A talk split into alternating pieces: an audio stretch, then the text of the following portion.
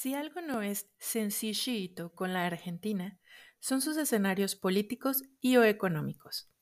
La riqueza que proporciona esta información para el entendimiento del manejo de la pandemia en esa región nos ha llevado a dividir el capítulo correspondiente a Argentina en dos partes. En esta primera parte nos familiarizaremos con las decisiones políticas de una economía en extremo controlada y un modelo de escenario bastante representativo de los gobiernos paternalistas de América Latina. Que lo disfruten.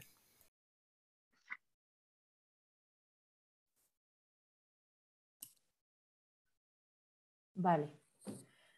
Ay, pues, qué alegría que por fin se haya dado esta oportunidad. La tercera era la vencida.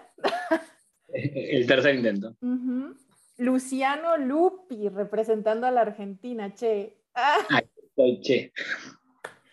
aquí, aclimatándonos. Licenciado en Administración.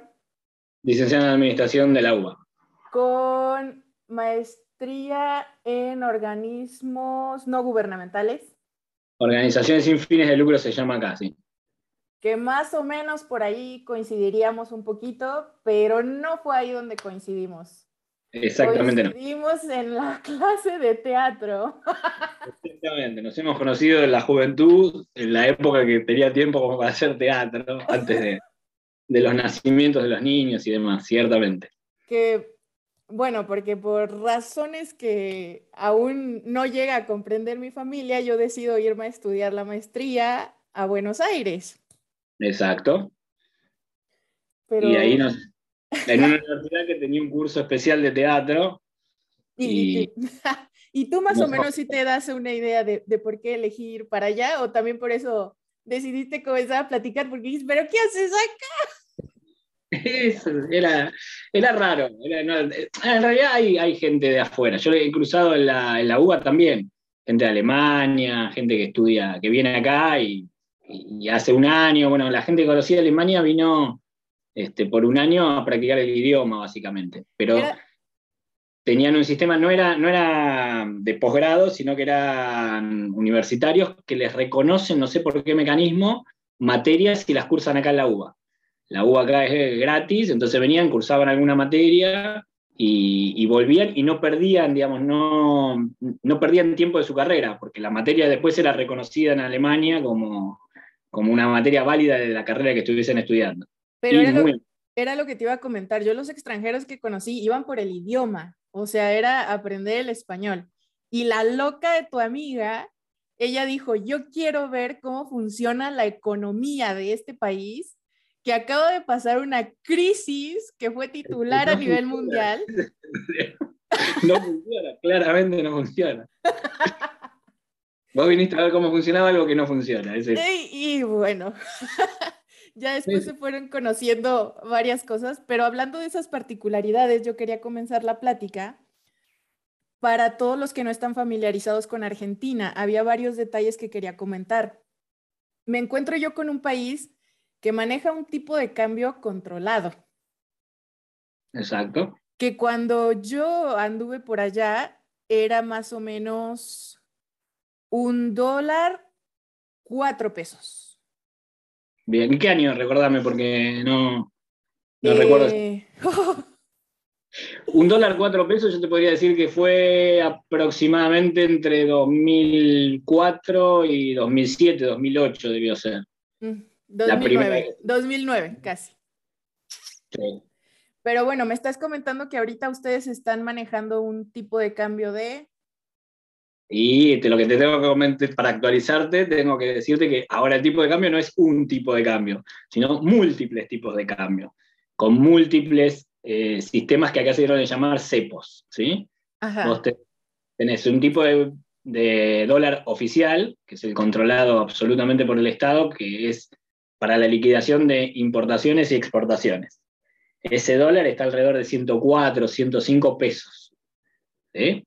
Vos lo cambiabas a 4, ahora ya estamos en 104, 105. Pero ese no lo podés, no puedes acceder ni vos ni yo. Vos sí, si vos vinieras del exterior, vas al banco, cosa que absolutamente nadie hace, y ahora queda claro por qué, eh, vas al banco y te dan ese dólar oficial, o sea, te toman tus dólares y te dan pesos a esa cotización. Esa es la cotización más baja que existe. A su vez, si vos exportaras algo desde la Argentina, la liquidación de los dólares que entran al país es obligada a través del banco y te lo pagan ese precio, 105, 106 dólares. Y después empieza una maraña de dólares, una maraña de dólares absolutamente. En este momento, ya cuando se fue el último gobierno, llevamos dos años del gobierno de Fernández, cuando se fue el último gobierno ya se fue con un cepo. O sea, vos no podés, yo nadie acá en Argentina puede ir al banco y decir, yo quiero comprar dólares. Te preguntan para qué, ¿sí? No te lo venden. Solamente la gente que tiene ingresos en blanco eh, logra comprar un máximo de 200 dólares por mes. Pero no es que alegremente yo voy al banco y digo, ah, yo tengo esta plata, quiero cambiarla por 200 dólares. No, tenés que tener un mínimo, un piso de, de entrada en blanco, que vos puedas decir, bueno, mi sueldo es de este piso para arriba, y entonces te habilitan. Además de un montón de otras condiciones. Por ejemplo, durante la pandemia se, eh, había, se podía acceder a la refinanciación de los saldos de las tarjetas de crédito. Pero si vos habías elegido refinanciar con, una tasa de interés muy baja en relación a la inflación y demás, si vos habías elegido refinanciar esas tarjetas de crédito, no podías acceder al préstamo de 200 dólares. El préstamo, no, perdón, la compra de 200 dólares. Porque fuiste beneficiado con una tasa subsidiada para, pagar tus deudas, entonces te decían, no, 200 dólares no podés comprar.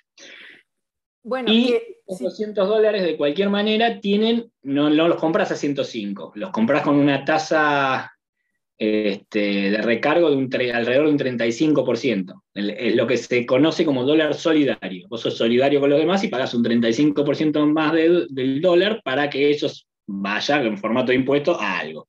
Entonces ya te sale más caro, ¿sí? el dólar solidario. Y después están todas las maniobras de la bolsa, las bolsas de valores, que es comprar títulos con pesos, comprar títulos en dólares y liquidarlos. Todas esas maniobras fueron sufriendo restricciones de tal suerte que cada vez se hizo más difícil. Además de que ahí, por supuesto, yo no puedo, si no tengo ingresos declarados, salí comprando 150 mil dólares en bono, porque vienen a preguntarme de dónde salió esa plata, ¿no? Este, y, pero si los pudiera demostrar, empezaron a ponerle limitaciones de, bueno, se pueden comerciar tantos bonos por semana, o este, tenés que comprar el bono y esperar una semana con tus bonos en la cartera. ¿Qué produce eso? Cierta incertidumbre, pues yo compro el bono hoy y los bonos fluctúan todos los días, entonces yo hoy compré el bono y me da un cierto tipo de cambio y demás, pero ese tipo de operaciones está alrededor de los 170, 180 este, pesos por dólar. O sea, cuando vos haces la operación, haces la cuenta y qué sé yo, te salen más o menos 170, 180 pesos conseguir esos dólares. Y después tenés lo que, llaman, lo que se llama llamar ahora el dólar blue. El dólar blue es el claro, el dólar que tenés en la... ¿Estás de acuerdo que ni Estados Unidos, que es su moneda, tiene tanta variedad de dólares? No, no, este, dólar blue que está, el viernes cerró en 198 pesos. 198 pesos. Y hay otro dólar de la bolsa que sería la cotización absolutamente más cara, que es el dólar de la bolsa, pero que no tiene ningún tipo de restricción. O sea, de alguna manera puedo comprar, si tengo los ingresos declarados, todos los dólares que quiera. Bueno, ese está arriba de 200. Ya ha, superado los 200. El Banco Central, a su vez, participa en esta compra y venta con diferentes mecanismos que la verdad no te podría explicar porque me exceden, pero participa de la compra y venta de cada rueda vendiendo 100, 200, 300 millones de dólares y comprando a su vez o vendiendo, depende de la mecánica, tratando de que no siga subiendo. Eh, es cierto que el dólar del blue, este que está a casi 200 pesos, es un dólar marginal, o sea, es un dólar que se utiliza eh, internamente. Hoy por hoy, lo único que se paga en dólares acá adentro son las propiedades las propiedades se compran y se venden en dólares, no hay ningún tipo de posibilidad de que nadie te va a vender una casa, un departamento, de ninguna manera te lo van a vender si no es en dólares. Vos tenés que hacer la operación, la parte escritural de la, delante del escribano y demás, la tenés que poner los dólares arriba de la mesa porque no hay otra forma de hacerlo. Todo lo demás en la economía se transa en pesos, pero eh, siempre se tiene en cuenta el valor del dólar. Por ejemplo, ahora que, ahora que hay una brecha, tan, se habla todo el tiempo la brecha entre el dólar oficial y el dólar ULU. Eso se supone que tiende siempre a que el dólar oficial tenga que ir actualizándose. Entonces, los importadores tratan de apurar estas, las importaciones que tienen que pagar para conseguir ese dólar a 104, 105 pesos y poder pagar la mercadería que importan a 104, 105 pesos. Y los exportadores tratan de no vender los dólares que reciben como pago cuando exportan. ¿Por qué? Porque están especulando con que de alguna manera, en algún momento, el, Banco Central va a tener que subir esos dólares porque no va a soportar esa brecha. O sea, se generan lo que los economistas llaman expectativas de devaluación, ¿no? A todo el mundo pensando y sabiendo qué, es lo que va a pasar. Bueno, nosotros tenemos las elecciones de medio término eh, ahora en 14 de noviembre, el domingo 14 de noviembre se vota y hay un mecanismo previo que, se instaló hará unos 20 años, una ley a la cual para ir a las elecciones tenés que pasar por lo que llaman las PASO, las primarias abiertas, simultáneas y obligatorias. Todos los partidos hacen, hacen este, una interna con más o menos dos meses de anticipación. Lo que pasó ahora fue que el, el, oficialismo, el partido que gobierna, es el justicialismo, bueno, hay que... complicado de explicar también, más complicado. que mira, que ese es otro punto que, ah, bueno, no me voy a adelantar poquito porque estamos hablando de la particularidad de el control que tiene el gobierno en el tipo de cambio en Argentina, pero igual ahorita entras tú en el campo de la política, que era lo que iba a tratar un poquito más adelante, como todos son peronistas en Argentina. Van de la mano la, verdad es que van de la mano porque, digamos, la política y, lo que pasa con el dólar es como un reflejo de lo que pasa en la política. O sea, tenés este, un, una economía absolutamente de mercado, no, para nada. Al contrario, tenés una, una economía que está bastante, intenta estar bastante controlada. El tema es que cuando tuvimos economías abiertas, economías de mercado, los resultados fueron duros, digamos esta crisis que vos hacías referencia hace un rato, bueno, nace de 10 de 10 años de un gobierno, el primer gobierno liberal liberal que privatizó todas las empresas, que, y fue un problema al salir de la crisis, ¿no? En ese momento era muy, fue muy interesante para viajar, porque el dólar estaba como muy barato. El de hecho, yo era, Sí, el 1 a 1 fueron 10 años de 1 a 1 que terminamos muy mal, ¿no? Terminamos una crisis este, económica y, institucional tremenda, ¿no? Cinco presidentes en una semana. Difícil de explicar también, te diría que es más difícil que el dólar, pero sí, van de la mano, ¿no?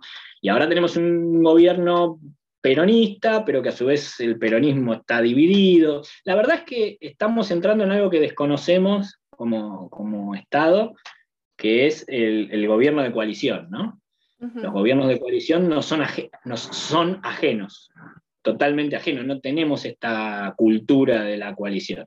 Y en los últimos 20 años ningún partido resultó tan sólido como para ganar este, solo, o ningún espacio. Se habla también mucho de espacios dentro de los partidos, porque como decías recién, justicialistas terminan siendo todos, ya, y siempre fue medio así. Eh, no, e, ese es un comentario que quiero aclarar.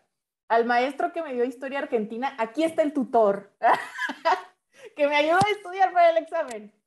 Entonces, porque uno como extranjero cuando te dicen, no, es que en Argentina todos somos peronistas, pues te imaginas que es un país unísono en el que todos piensan más o menos igual y no, nada que ver.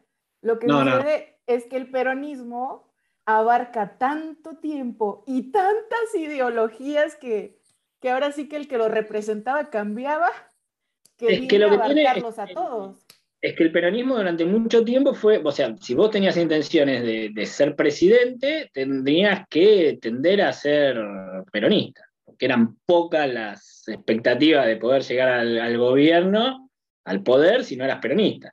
Pero dentro del peronismo, bueno, Menem había tenido una frase muy famosa que era, este, si yo les hubiese dicho en la campaña lo que iba a hacer, no me votaba nadie.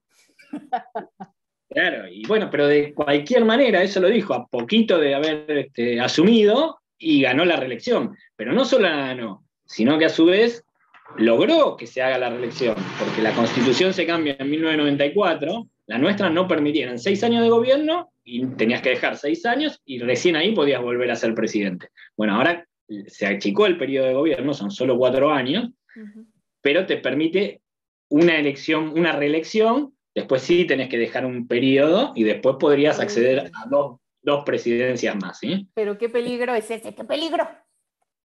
Sí, sí, estuvimos a punto de ver un fenómeno que se dio mucho en lo que es la provincia, ¿no? de alguna manera el paralelo con los estados en Estados Unidos, sería una provincia. No sé, no sé en México cómo, cómo están divididos políticamente. Este, ese fenómeno en las provincias se da, que es eh, matrimonios que cada provincia de cualquier manera tiene su constitución. Algunas permiten, algunas no permiten reelección y algunas permiten eh, reelección indefinida. ¿sí? Y en el medio hay matices. Algunas permiten dos periodos, un periodo, tres, van cambiando. Y lo que se dio, lo que se puede ver en las provincias son matrimonios, la mujer y el marido, y es dos años, dos periodos el marido y se lo pasa a la mujer, que es un periodo de la mujer y vuelve el marido dos. ¿Sí? Y estuvimos a punto de ver eso con el kirchnerismo. Eso te iba a comentar, el mejor este, ejemplo. Porque fue Néstor 2003-2007, después vino Cristina, la mujer, 2007-2011, y en el 2010 Néstor se murió. Entonces, no, pudo haber, pero Cristina fue reelegida en 2011 hasta 2015. Y después cambiamos y nos vamos a un gobierno prácticamente absolutamente liberal, del empresario Macri, de una postura completamente distinta. Tu amigo, tu amigo. Uf, que nos costó una fortuna en los términos, incluido lo más espectacular, por lo menos nosotros lo vemos como, oh, qué espectacular, tenemos el préstamo más grande de, la historia del FMI. Y, y te quiero hacer una confidencia, no lo podemos pagar. que lo Vayan en los titulares. Confiesa Argentina que no puede pagar el peso. Y bueno, o sea. Sépanlo, pero no lo podemos pagar. Yo, ustedes hagan lo que quieran, les podemos decir al FMI, pero no lo podemos pagar. Hagan como quieran, nos quieren cobrar en cuota, nos quieren bajar, nos quieren. Fue un préstamo descomunal que básicamente no se aplicó a nada, salvo a sostener un sistema financiero que venía enfermo, completamente enfermo, los dólares no están más, le prestaron 56 mil millones de dólares y no están. Y no, es que se hicieron puentes, ciudades, rutas. ahí lo vemos, dice, ahí lo vemos. Los dólares no están. ¿Y en dónde se fueron? Bueno, con estos mecanismos de, de, bonos y de cosas y de pagos y de repagos y de refinanciaciones y de... Bueno, cuando quisimos mirar, nos prestaron 56 millones de dólares y no están. Y ya no están ya no están, lo sabemos. Bueno, no lo podemos, no, se lo vamos a poder devolver, no se pongan nerviosos, traten de ver. Casi, casi estás de que, no sé qué les haya dicho el presidente, pero les voy adelantando, mi querido organismo internacional. El presidente, está, el presidente está en este momento en la reunión del G20 en Europa y está tratando de pelear que no nos cobren una mora, porque como ya estamos debiendo, ya debíamos haberles pagado, eh, los intereses saltan, creo que si entras en mora, ponerle, no sé, el 2% se van al 6%. Entonces, no, estamos peleando que no nos cobren el 6%, pero aunque nos cobren el 2%, o aunque no nos cobren nada, la novedad es que no tenemos los 56 mil millones de dólares para darles, no están, no hay manera de pagárselos, no pueden, van a tener que ver alguna forma. Este, tenemos, debíamos 2.000 había un pago de 2.000 y algo de millones de dólares, creo que en julio del, Club de París, y nada, no nos pusieron que somos deudores, pero no se los pagamos. O sea, nos perdonan y todavía no estamos técnicamente en default. Pero bueno, los bonos de Argentina pagan tasas de interés en dólares de, país de, no, no sé, de país pobre y, que no puede pagar su deuda, básicamente. Y es lo que estamos pagando. Las, las tasas y los retornos de los bonos son infernal, son de país en default. O técnicamente estamos en default, no hay manera de salir a colocar deuda en, el mundo, pero desde el fin, no, no de ahora, ¿no? desde finales de, de, Macri. A Macri fue como un, un, periodo presidencial en el cual venían y te ofrecían, tomá, gánenme la plata, gánenme la plata, tomá los dólares, tomá los dólares. Cuando ya eso empezó a mermar, fueron a buscar al FMI. Sí, acá está, el préstamo más grande de la historia del FMI. Bueno, es como prestarle plata en un bar a un borracho. Se la va a gastar. y bueno, se la, Es que no puedes ir a las 8 de la mañana no, me van a, no me van a dejar mentir todos los que estudian relaciones internacionales. El FMI busca ese tipo de perfiles para dar los préstamos, busca a los borrachos. Nadie más se lo va a aceptar. No puedes ir a las 8 de la mañana a decirle la plata que te dejé, que te presté anoche, me la devolvés, porque el borracho ya se la tomó. O sea, nosotros seríamos el borracho que nos tomamos la plata. O sea, no, no hay manera, no, no se la vamos a poder devolver. ¿Y qué, qué arreglo van a hacer? va a ser difícil, no sé, porque este, es, difícil, o sea, es, complicado. Después piden, aparentemente, el FMI te va a pedir reformas laborales, previsionales y demás, que estás hablando con un fundido, o sea, encima el borracho era pobre y, está, y ya mucha gente le había prestado para tomar, o sea, es complicado. Macho, hablar de cómo te voy a pagar lo que me prestaste anoche para emborracharme. Es difícil. Eso seríamos nosotros. Que en alguna vez, alguna vez tenemos suerte porque los commodities más fuertes, yo te diría que la soja es el commodity más fuerte que tenemos, este, sube de precio. Se pone interesante en términos de precio. Los commodities en la exportación tienen como el, la, perdón, los commodities no, la soja en, tiene como un 35% de arancel, o sea, es muy grande la, porción de la venta que se, quema, que se queda al Estado, este, y es mucha la soja que se vende por año. Entonces vos si analizás las reservas del Banco Central, ves ciertos picos que claramente coinciden con las épocas de liquidación de la cosecha gruesa del campo en general y particularmente de la soja. Después puedes analizar lo que, por supuesto, también se me escapa. Yo repito ahí como loro este, si, si, la soja es sustentable, si no es sustentable, si arruina los campos, si, la, si las inundaciones que estamos teniendo tienen que ver con que los campos se impermeabilizan y la soja no chupa el agua como la chupa otro tipo de plantación. Excedido totalmente a lo que, a lo que es. Pero bueno, básicamente hay que reconocer, o sea, hay, hay dos factores que hacen que, que, que, que la política económica de Néstor fuera efectiva, digamos, que, hubiese crecimiento, que no, este, que no quiere decir desarrollo, ¿no? Hubo crecimiento, eh, que son una soja carísima en su periodo, de 600 dólares la tonelada, este, y mucho comercio, mucha demanda internacional del precio de, soja, a su vez que lograron poner ese impuesto del 35%, y aparte veníamos de un peso de esa famosa crisis del 2001, que era estabas tan abajo que solo el rebote se venía, digamos, ayudado con esa soja y demás. Este, pero bueno, somos, somos un poco así. En el 2007 creo que fue que se enojó con el FMI, le debíamos 10 mil millones de dólares. Lo llamó, le dijo, tomen acá tienen los 10 mil millones de dólares y le pagó todo el préstamo para que no vinieran más. No, que no, hubo más, este, y supuestamente nunca jamás era mala palabra decir que íbamos a volver a pedirle plata. Pero mira, y eso, eso que estás comentando también, eso que estás comentando también llega a ser un choque, porque quieras que no, la imagen de Argentina en el mundo es la producción de la carne. Y sin embargo, yo también me encuentro con un país que está fuertemente dependiendo económicamente de la soja, como dices tú, la soya acá, que básicamente Definitivamente no, ¿eh? la, producción de carne en, la Argentina es importante, es carne de calidad, se exporta, pero de hecho ahí tenés también una, contradicción, o sea, la carne que, que, se exporta al mundo tiene limitaciones. Nosotros no... Eh, hay, el, presidente este Macri, que estaba de 2015 a 2019, festejaba como, como un gol de un mundial eh, la venta de limones a Estados Unidos. Estados Unidos nos enchufa de todo, nos vende absolutamente de todo y no le podemos vender nada. No te permite entrar nada. Tiene aranceles grandes para todo tipo de, elementos que vos le querés vender. Este, entonces, en un momento consiguieron una posibilidad de que se exportaran limones argentinos a Estados Unidos y aplaudían como, pero nada, no es significativo. La carne que exportábamos es carne de mucha calidad, no son todos los cortes, no se, no se exporta toda la carne, se exporta la carne, la, más, la más importante para, en términos culinarios, digamos, este, pero en cuotas cortas. Los países no te abren la puerta para decir inundame de carne.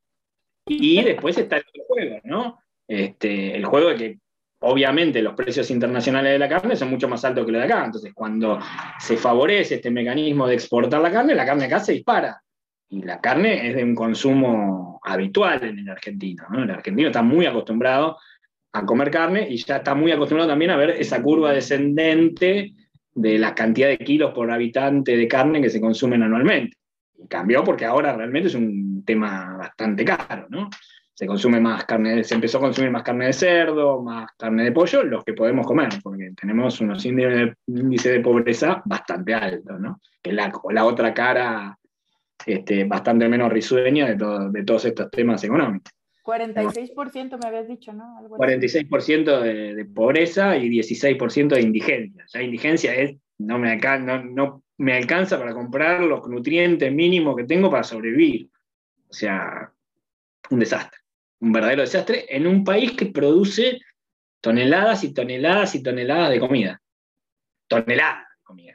No estamos en el desierto, no somos, no sé, yo no tengo ni idea, pero por lo que se entiende de Afganistán y que este, que no, acá tirás una semilla y nada, ¡pum! explota lo que sea. Tenemos producción de alimentos, te diría, muy fuerte.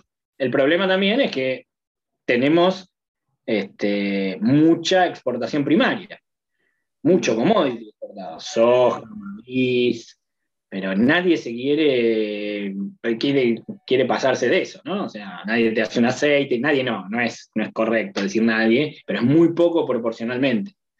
Es mucho más conveniente exportar el grano de soja, cobrar la fortuna que te pagan por el grano de soja y no meterte el lío de producción de, de, aceite. Se, se, exporta aceite de soja, pero es lo menos. Realmente es lo menos. Este, y después también, como te digo, o sea, hay muchos países que no, no, son tan alegres para recibir, para recibir la mercadería de otro, digamos, ¿no? O sea, no, son tan felices cuando los querés inundar de tal o cual producto. Digamos que es el tipo de protección que estos países ponen para su país, así como Argentina tiene la protección de no, sin lo que venimos hablando del tipo de cambio. Acá es el discurso de hay que abrirse al mundo, hay que, ah, que pero los países que te proponen ese discurso no se abren al mundo. Yo quiero aprender, claro, o sea, es, es, interesante. Las empresas hay que dejarlas fundir, pero cuando vino el problema de las hipotecas subprime, Estados Unidos salió, salió a salvar bancos, salió a salvar fondos de inversión, algunos lo dejó caer y otros no y le puso. Entonces es una, un libre mercado raro, es raro. O sea, me pedís a mí que no tenga aranceles de importación-exportación, que deje entrar todos los productos, que haga esto, pero bueno, lo hace. Entonces, si es tan bueno, se lo vos primero y después, después yo te copio. Bueno, acá hay, toda, acá hay toda una cosa con eso. y para terminar un poquito es este escenario que lo que menos tiene sencillito de la Argentina. Es, complejo. Ajá, para que entiendan más o menos cómo funciona la Argentina. Es un país que también eh, maneja subsidios para la población. ¿Qué tipo de subsidios puedes comentarnos que, tiene el país para con su población? Eh, básicamente eh, estuvieron muy, muy subsidiados los, los servicios públicos. Agua, luz, gas, este, los teléfonos no tanto, no, no te diría que no, pero sí, ese, ese tipo de subsidios, la nafta, o sea, el combustible, ese, ese, tipo de subsidios, ese tipo de productos están subsidiados o servicios están subsidiados. Eh, y de vuelta, depende del periodo. O sea, fueron fuertemente, fueron liberados en los 90, en, la presidencia de Menem, crisis absoluta, llegamos a pagar delirios, delirios de teléfono, tener un, una cuenta. Eso se notaba mucho porque digamos, alguien, hablabas con alguien de Europa y te decía, yo de teléfono pago, no sé, 3 dólares, 4 dólares. Nosotros pagamos cientos de dólares por, por la línea de teléfono. Cientos de dólares. Antes estaba Entel, que era la, empresa nacional, y después aparecen este, Telecom y, y Telefónica. Pero ahí de vuelta, o sea, e, era como un liberalismo raro, porque quisieron venir empresas de Estados Unidos de telefonía y no la dejaron entrar los contratos que, que firmaron Telefónica y Telecom, era repartirse país. El país estaba dividido. Yo no tenía, ni, digamos yo, no teníamos la opción de elegir entre una empresa o la otra. Era una empresa o la otra según el lugar en donde estabas. Entonces tenemos así como esta idea de, medio rara. Bueno, no, lo que pasa es que viene, viene la empresa de telefónica y te dice, yo vengo a invertir, yo pongo la plata, pero me tenés que asegurar 30 años de contrato, este, todo este sector es mío, no dejas entrar a ningún competidor, y encima terminan esos contratos porque parecían eternos, pero se han terminado algunos, y se lo vuelven a renovar con estas cláusulas que son raras, son verdaderamente raras, digamos, como la defensa del monopolio. Es complicado, tener competencia te da mucha libertad. Bueno, en algunos, en algunos periodos es libre y en otros no. Las tarifas de servicios públicos subieron una enormidad con Macri, una enormidad. Y sin embargo, fíjate que a pesar de haber, porque el Estado dejó de poner esa diferencia entre lo que valía el gas, lo que valía el kilowatt de, electricidad y demás, dejó de poner esa diferencia, pero no mejoró sus cuentas. No mejoró sus cuentas a tal punto que tuvieron que salir a pedirle plata al FMI. Entonces decís, pero ¿cómo? Si antes, antes vos ponías la diferencia entre lo que se cobraba y lo que se le pagaba a las empresas, ¿para qué? Y ahora dejaste de hacerlo y sin embargo tenés que salir a pedir plata prestada porque no te alcanzan. Bueno, es complejo, es complejo. Yo, yo tengo mi teoría personal, pero es absolutamente personal, no tiene basamento científico ni nada, que eh, el tema es de, digamos, quiénes son los que se quedan con, con, lo que produce el país en términos económicos, ¿no? Son pocas manos. El campo está digamos, concentrado en poquísimas manos y es el gran productor de riqueza en Argentina es el gran productor de riqueza. Entonces, de alguna manera, de alguna manera, el resto de la población tiene que ser subsidiada, subsidiada porque la, fuente de producción, la fuente de riqueza está en pocas manos. Entonces, es eso o tenés una, una olla a presión que en algún momento te explota. Entonces ahí hay un juego como medio esquizofrénico, no sé, palabra psicológica que se puede utilizar, este, pero eh, está en eso, digamos, ¿no? O sea, terminan, terminan subsidiando porque no hay, no hay manera que esa gente acceda. Por supuesto, hay un montón de gente que estoy tirando en términos muy simples, ¿no? Hay un montón de gente que, que trabaja, que vive bien, que gana bien y que no está dedicada al campo. Pero la concentración está en muy pocas manos, en muy pocas manos, y eso genera pobreza porque el derrame no, no aparece la teoría del derrame, no sé si es internacional o es de acá, pero mucho se hablaba de la teoría del derrame. Cuando el rico se cansa de ganar, empieza a derramar en la economía hacia abajo y entonces lo que estamos abajo vamos a recibir ese famoso derrame que nunca llega. Y también Kirchner, Néstor Kirchner decía, tiene varios discursos este, que, en, los cuales decía, esta teoría del derrame, antes de que derrame se lo vuelven a tomar. Eso te iba a decir, el problema con eso es que ahorita no se están cansando. o sea, se lo vuelven a tomar, cuando empieza a derramar, se lo vuelven a tomar, porque la teoría del derrame Además, bueno, ahora me viene a la cabeza otro actor argentino que falleció, este, Hugo Arana, que también en una entrevista era muy jugado políticamente y, decía que de alguna manera esa teoría del derrame es como la teoría de la miseria, o sea, tengo que esperar que a vos te sobre, que, que te rebalse todo para que yo pueda agarrar una migaja de lo que a vos te sobró.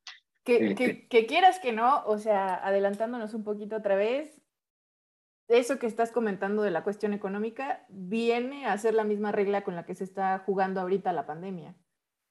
Y como que tomaron las mismas reglas del juego para, para la vacunación y, y para pues enfrentar ahora sí que, que al coronavirus, pero si quieres lo analizamos un poquito más adelante. Igual para hacer antes una pequeña pausa y terminar este cuadrito de, del escenario argentino, ya nada más para aclarar un poquito a los que no conocen, eh, pues ustedes tienen el invierno cuando en el hemisferio norte es el verano. Exacto. Y ustedes tienen el verano cuando acá es el invierno. O sea, un poquito sacado de, de onda y para entenderlo mejor la Navidad ustedes la festejan con un ventilador y comiendo ensalada por el calor. sí, y, tenemos esta particularidad de copiar, de copiar costumbres de, otros lados y, los menús suelen ser bastante europeos y cosas, y no tiene sentido lo que comemos con 35 grados de calor centígrados, ¿no? Es para matarse. Pero sí, sí, es pleno verano la Navidad acá pleno Ahora que dices eso. Sufre, Papá Noel para nosotros, sufren los shopping y demás porque está vestido con la barba y los pobres que están disfrazados se le caen las gotas, terrible. mueren deshidratados dentro del traje. O sea, Para ustedes, Papá Noel anda como surfista.